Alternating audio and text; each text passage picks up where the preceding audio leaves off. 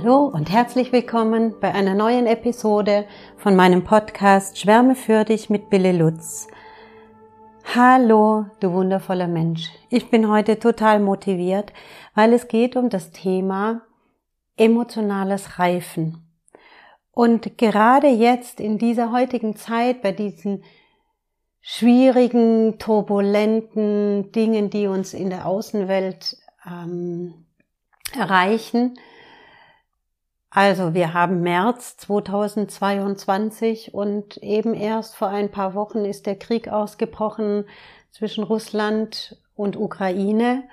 Und gerade jetzt in diesen Zeiten ist es mir umso wichtiger, darauf einzugehen, was emotionales Reifen bedeutet. Denn manchmal, wenn ich rausschaue, nehme ich wahr, wie viele emotional ungereifte Erwachsene handeln, agieren und vor allem in ganz großen Positionen sind und ähm, so großen Einfluss haben. Deshalb möchte ich jetzt mal meine Erfahrungen über emotionales Reifen mit dir teilen und hoffe, dass ich dir da ganz viel mitgeben kann, damit du selbst für dich reflektieren kannst, schauen kannst in deinem Alltag, in deiner eigenen Reife, in deiner Gefühlswelt, mm, was sich da noch verändern lässt, nachreifen lässt, weil das ist das, was ich dir gerne mitgeben möchte. Es lässt sich alles nachreifen. Ja, fangen wir doch mal an. Emotional ist natürlich wieder, sind wir wieder bei meinem Lieblingsthema, die Gefühle, die Emotionen und Reife ist ich würde jetzt mal sagen, ein ausgereifter, natürlicher, lebendiger Austausch mit den Gefühlen. Und wo soll ich anfangen? Ich habe irgendwann einmal, als es mir so schlecht ging in der Zeit, in der in mir alles so gewackelt hat, wahrgenommen, dass ich Reaktionen an den Tag lege, die mit meinem gesunden Menschenverstand nicht mehr zu erklären waren. Also es waren wie Reflexe, die, die aus mir rausgeschossen kamen. Und ich habe ja schon öfters über die Wut gesprochen, über meine Wut in mir. Ähm, wenn ich im Nachhinein was feststellen konnte, dann merkte ich, da hat was in mir gebrodelt und war verletzt und war wütend oder war verängstigt oder war hilflos. Und es kam dann meist dadurch, dass ich von außen getriggert wurde durch eine Gegebenheit, durch einen Mensch, durch eine Situation, die mich veranlasst hat, es so aus mir rausschießen zu lassen, weil ich es eben nicht mehr unter Kontrolle hatte. Und ich merkte, dass das, dass dieses Handeln wie aus so einem kleinen verletzten Kind kommt. Also ich kam mir da oft vor wie meine Tageskinder, die, wenn sie ähm, sauer beleidigt oder genervt oder müde sind, dann so trotzig werden und sich dagegen stemmen und einfach diese ähm, Dagegenhaltung einnehmen. Und so ging es mir auch, dass, dass ich gemerkt habe in Situationen, in denen der Stefan, mein Partner, ähm, etwas gesagt hat, was mich enttäuscht hat oder frustriert hat, dass ich so sauer war mit ihm, dass er mir das antun kann. Und es ist natürlich alles andere als reif, also eine, als eine, alles andere, anders gehandelt als man als reife, erwachsene Person handeln würde. Nichtsdestotrotz habe ich so gehandelt und so reagiert. Und Gott sei Dank habe ich mich dem nicht mehr abgewendet, sondern habe mich, habe mich meinen Reaktionen zugewendet und habe da mal stärker geforscht und äh, bin da reingegangen und habe festgestellt, dass dahinter Bedürfnisse stecken, die ich in meiner Zeit als Kind nicht gestillt bekommen habe. Und jetzt sind wir wieder bei der Kindheit. Du musst dir vorstellen, alles, was uns prägt, wir kommen auf die Welt, sind total ähm, ausgeliefert unserer Umwelt, brauchen diesen Schutz und brauchen diese Nähe und brauchen die Bezugsperson, die sich um uns kümmert und uns auch gleichzeitig einführt in die Welt. Von dieser Person oder von diesen Personen, von dem kleinen, engen Kreis, der unsere Welt ausmacht als kleine Säuglinge und als Kleinkinder, von diesem Umfeld lernen wir, wie Leben funktioniert. Da schauen wir als kleine Kinder alles ab und gehen damit um, versuchen es selbst genauso zu machen und machen unsere ersten Erfahrungen, wie, ja, auch wie das ankommt. Und kleine Kinder sind unglaubliche Abschauer und Beobachter. Ähm, und ich kann mir vorstellen, dass ich sehr gut beobachtet hat. Also mein Vater sagte immer, oder sagt immer noch, dass man an mir, dass an mir nichts vorbeiging, dass man sich, ja, dass, dass, dass sie meinen beiden Schwestern viel verbergen oder verheimlichen konnten, aber bei mir ging das offensichtlich nicht. Also gehe ich davon aus, dass ich sehr viel beobachtet und wahrgenommen und ähm, abgeschaut habe. Und wenn du dir ein kleines Kind vorstellst, also gerade so im Kindergartenalter, hat sprechen gelernt, ich finde, die haben manchmal oder sie haben ganz, ganz oft, so habe ich es bei meinen Tageskindern abgenommen oder wahrgenommen, die haben so einen Röntgenblick.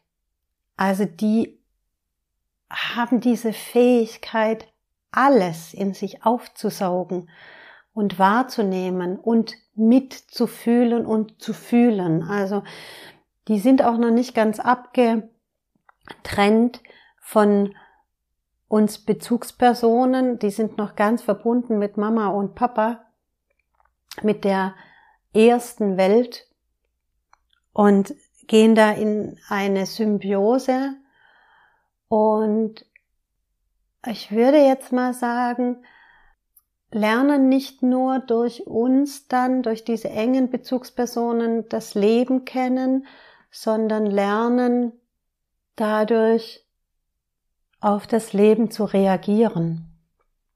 Und nun kannst du dir vorstellen, dass eben auch Eltern ähm, oft ihre ganz eigenen Päckchen haben und emotional nicht gereift sind. Und machen wir doch da noch mal einen Schwenk.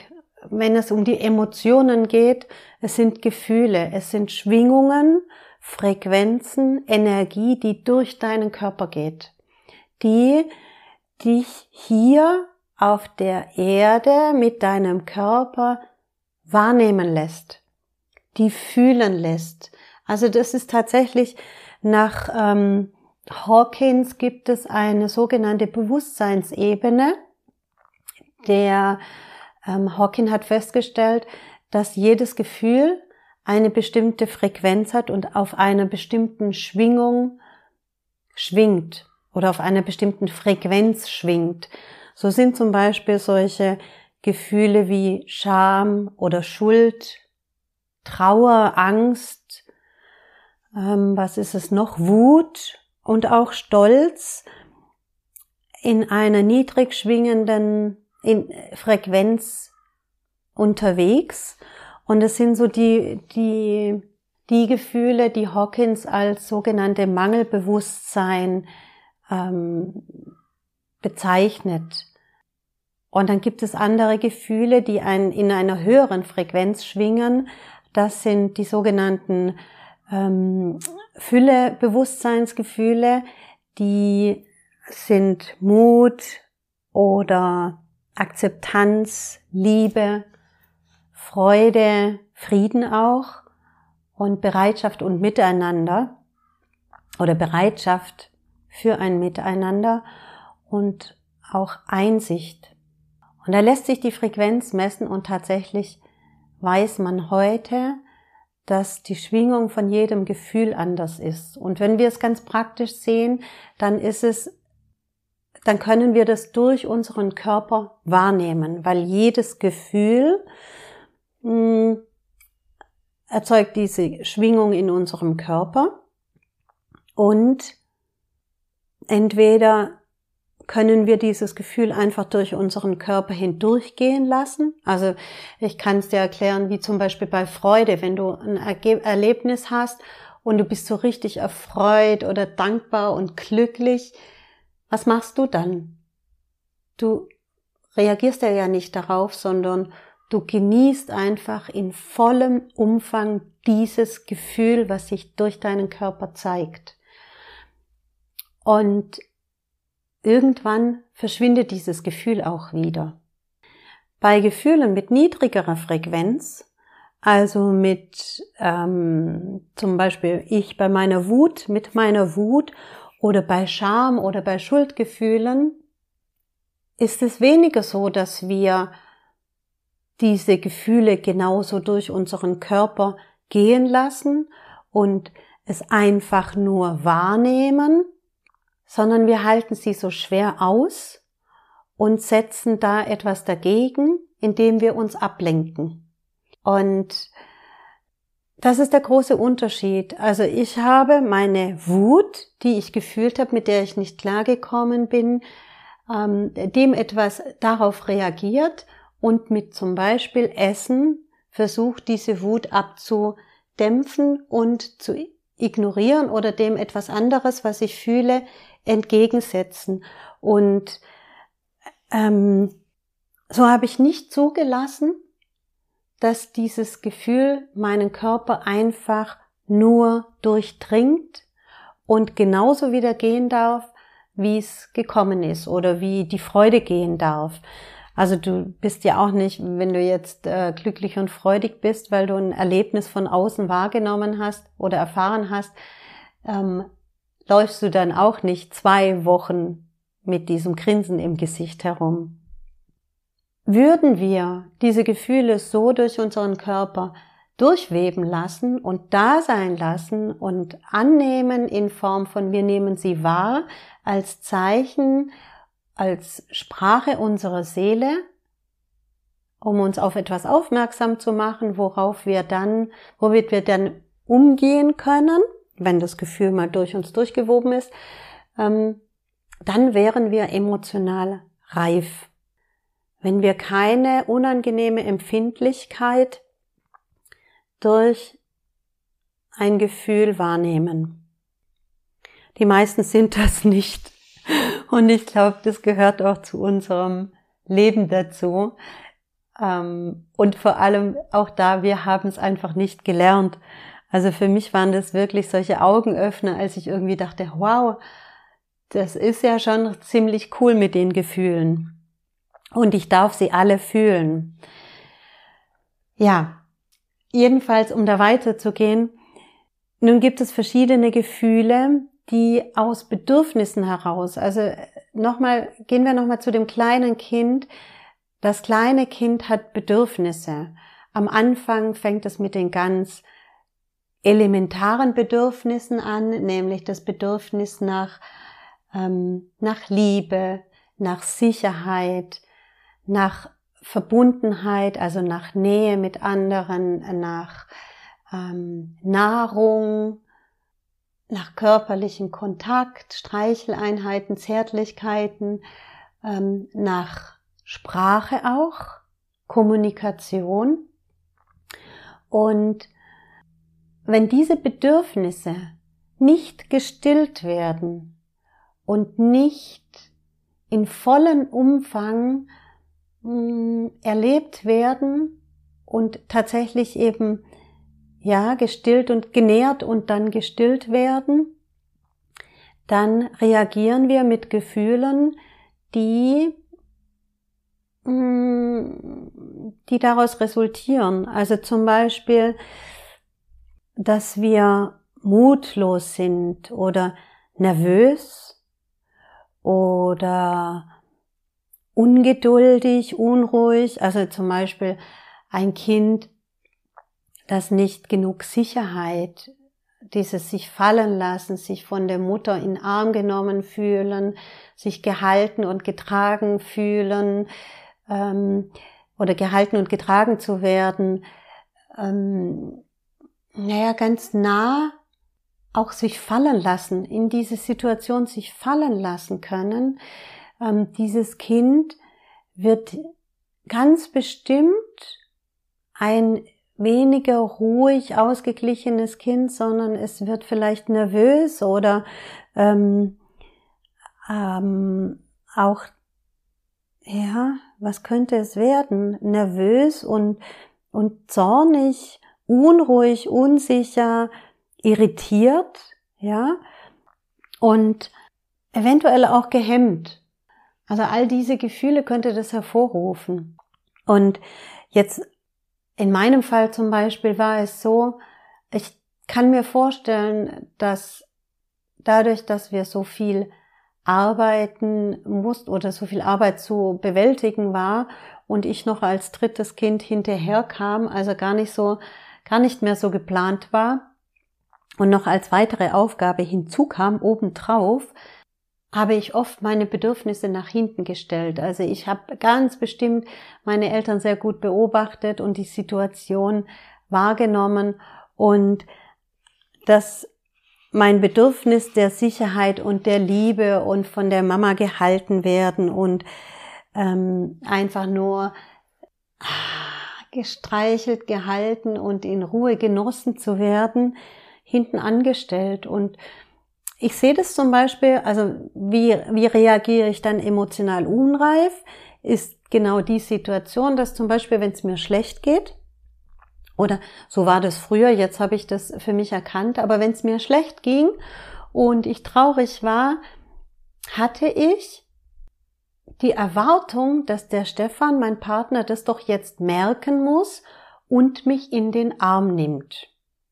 Und ich war stinke sauer in mir und habe ihm indirekt Vorwürfe gemacht, also alles so unterschwellig, Vorwürfe gemacht, wenn er das nicht gesehen hat, wenn er mich nicht in den Arm genommen hat. Und das ist eine absolute Unreife, weil ich könnte ja auch genauso sagen, mir geht's gerade nicht so gut, ich bin traurig, was kann ich für mich Gutes tun? Also der Stefan ist da nicht verantwortlich, keiner aus meiner Außenwelt ist dafür verantwortlich, dass es mir besser geht. Und genau das meine ich, das ist eine emotionale Unreife. Was kann ich dir noch für ein Beispiel nennen? Hm. Ja, das Bedürfnis gesehen zu werden. Es ist bei mir ganz stark ein ungestilltes Bedürfnis ich kann mir das mittlerweile auch vom Verstand erklären. Ich habe auch schon viel nachreifen lassen. Ähm, dennoch merke ich immer wieder, es tut noch weh. Und zwar, und da ist eine Wunde da aus der Kindheit heraus, die ich nach und nach jetzt erst heilen darf. Es ist der Wunsch und das Bedürfnis, gesehen zu werden. Und der rührt daher, also ich, oder ich kann mir das so erklären, weil ähm, da triggert mich mein Papa am allermeisten. Und in der Zeit, als ich geprägt wurde und aufgewachsen bin, hatte mein Vater schon körperlich sehr große Herausforderungen. Also Schmerzen und war ganz bestimmt auch mit sich beschäftigt.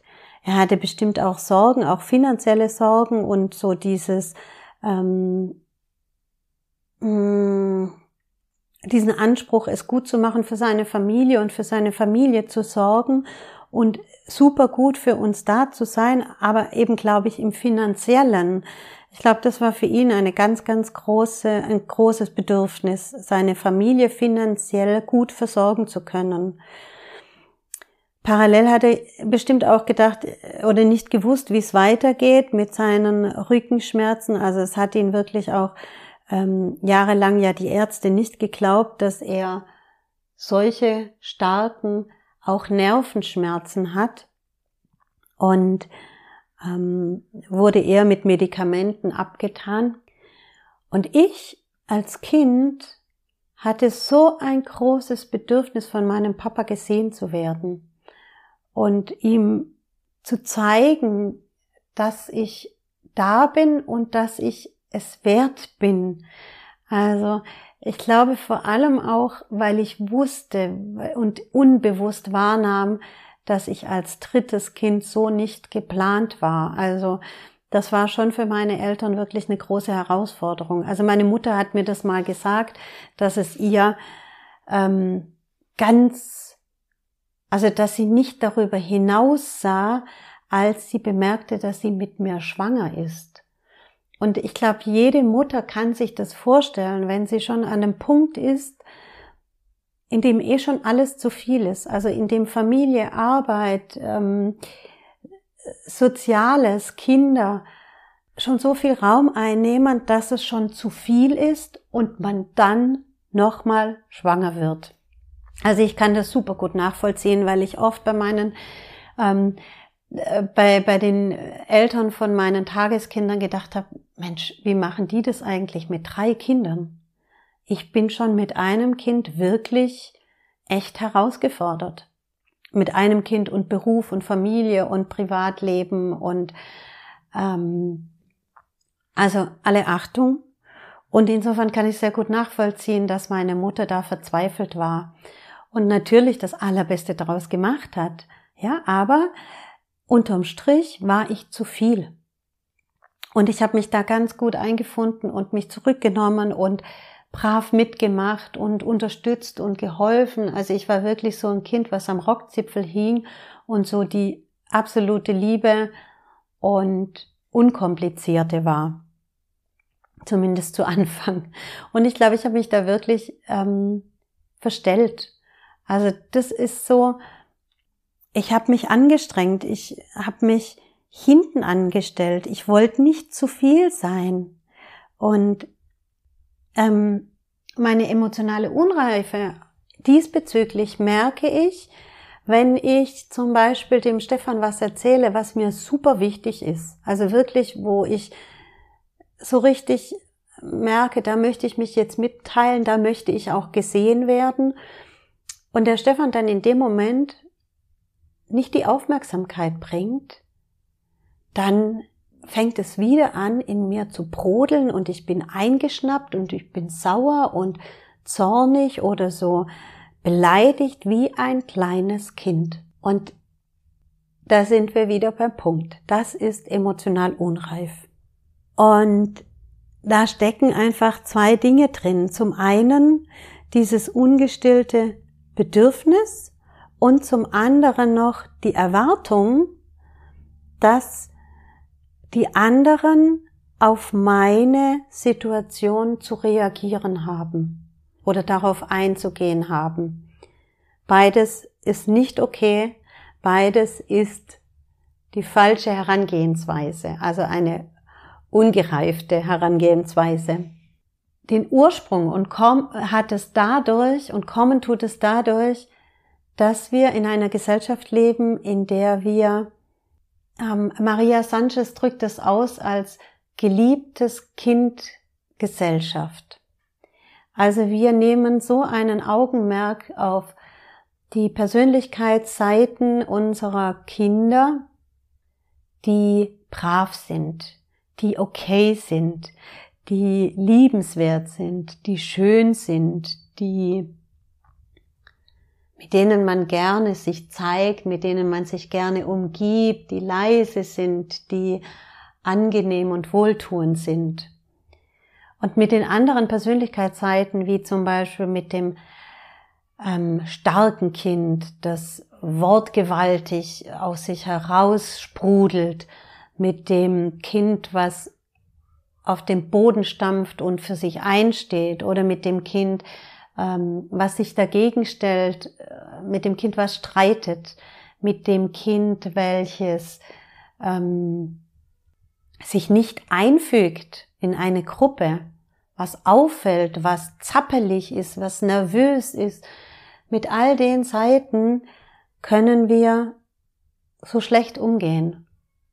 Und was machen wir auch als Erwachsene? Wir gehen sofort in die Ablenkung. Wir lenken unsere Kinder ab in, auf die Seite des geliebten Kindes hin. Und wenn wir das machen, suggerieren wir unseren Kindern gleichzeitig, so wie du dich gerade zeigst, so wie du bist, mit diesem, mit dieser Persönlichkeit bist du nicht geliebt. Mit dieser Persönlichkeit bist du zu viel, mit dieser Persönlichkeit bist du nicht gewollt, mit dieser Persönlichkeit bist du nicht akzeptiert, ähm, so wollen wir dich nicht. Und das bedeutet natürlich gleichzeitig, dass das Kind lernt, so wie ich eigentlich bin, werde ich nicht geliebt. Es ist besser, ich stecke dieses ungeliebte Kind in den Keller und zeige nur die Bühne meines geliebten Kindes, weil damit komme ich gut an.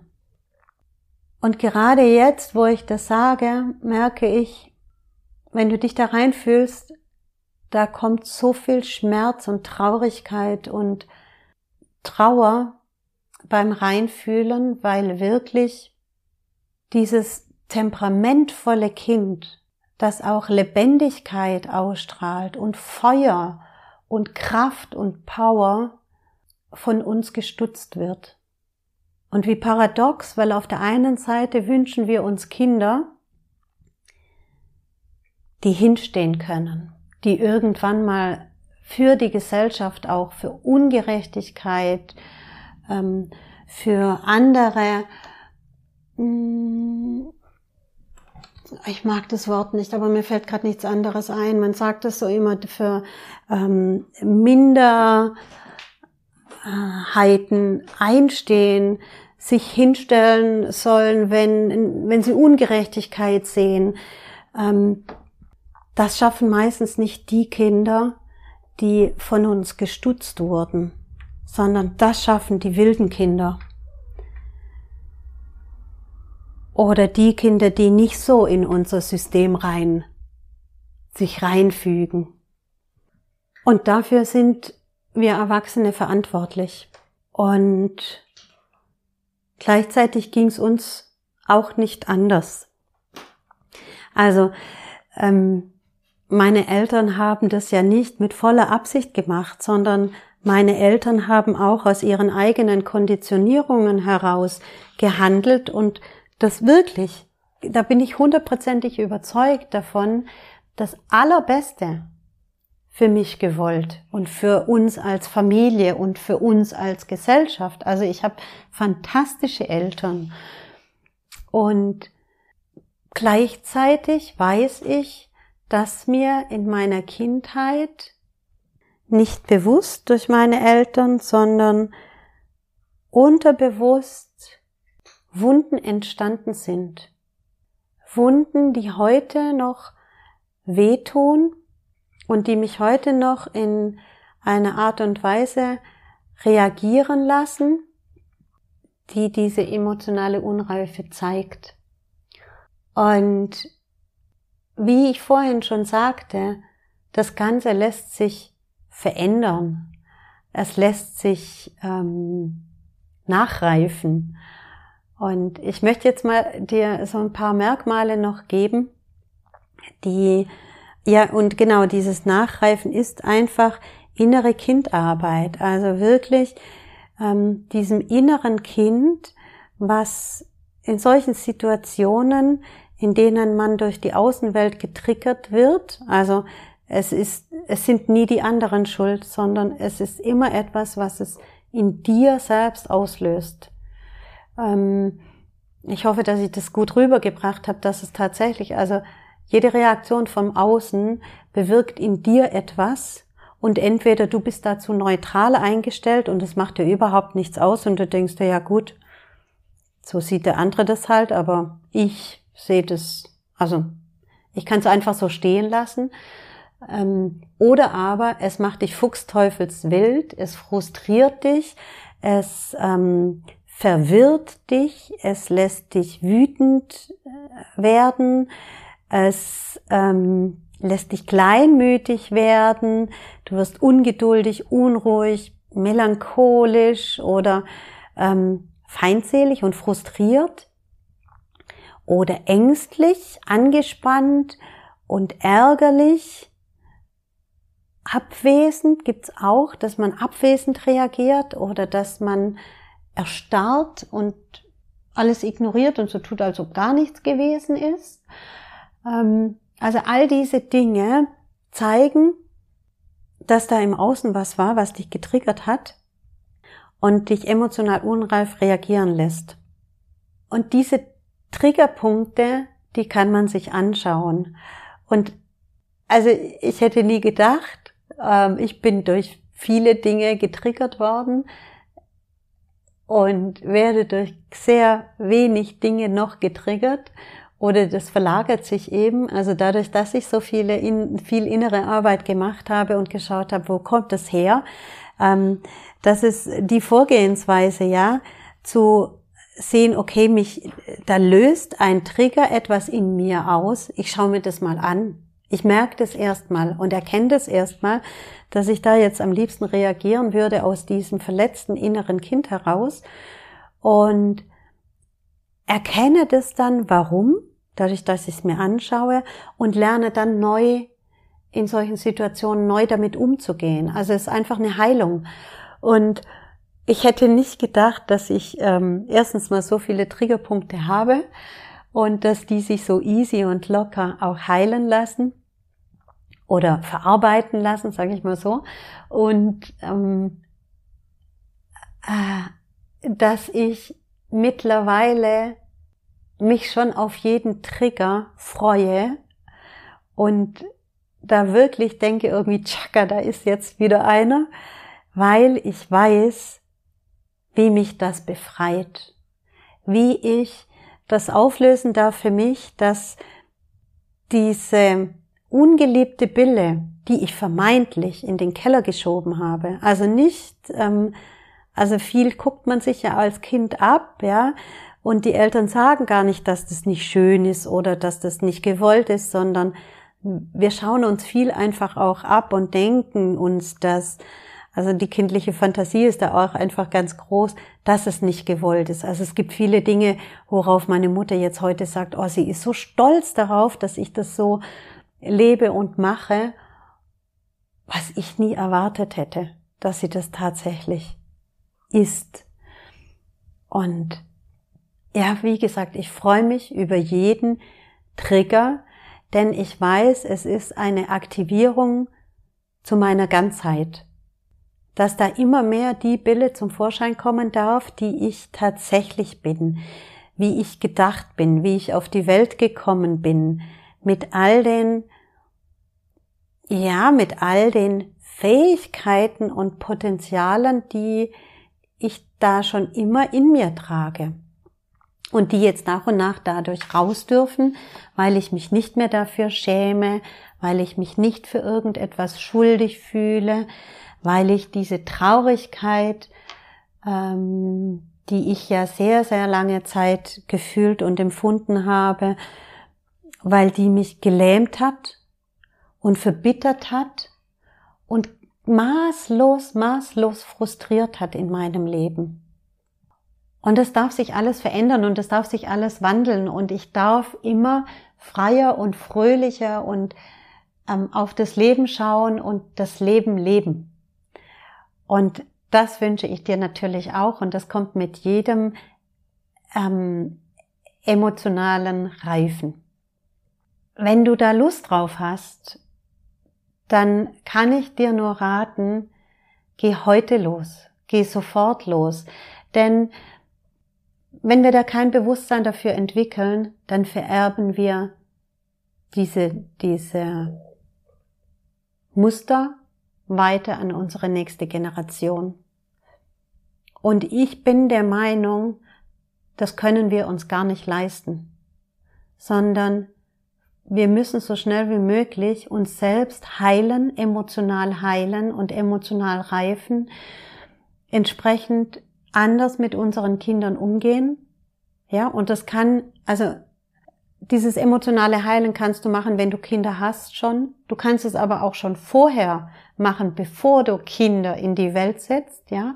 Und um dann tatsächlich eine starke, kräftige, neue Generation und Gesellschaft ins Leben zu begleiten, die nicht mehr aus dem Ego heraus handelt, denn jede emotionale Unreife ist aus dem Ego, aus dem inneren verletzten Kind heraus gehandelt, ähm, sondern die mehr über den Tellerrand schauen können, die komplexer die Dinge betrachten können, die immer mehr wahrnehmen, dass es alles miteinander zusammenhängt und die uns als Kollektiv in die richtige Richtung bewegen. Und das wünsche ich mir so sehr. Und wenn du auch darauf Lust hast, dann melde dich bei mir, arbeite sehr gerne mit mir an deiner emotionalen Reife. Es wird jetzt auch, also natürlich machen wir das genauso im, darauf gehe ich ein, im 1 zu 1 Coaching. Ich gehe darauf ein im Schwarm-Coaching. Viele Anteile gibt es schon im E-Mail-Coaching, also so die, die ersten Herannäherungen. Und was es demnächst noch geben wird, das ist jetzt ganz neu, eine Idee oder ein Impuls von mir, warum nicht tatsächlich solche akuten, ich sag jetzt mal Sprechstunden anzubieten, die, also ich setze da jetzt gleich nochmal ein. Bisher wollte ich unbedingt eins zu eins arbeiten und immer auf einen, über einen längeren Zeitraum hinweg, über ein halbes oder ein ganzes Jahr, denn ich weiß, wie wir Dinge in unserem System erstmal entglauben müssen, um sie neu glauben zu können. Und das, ähm, je älter wir werden, umso schwieriger wird es, weil wir so festgefahren sind.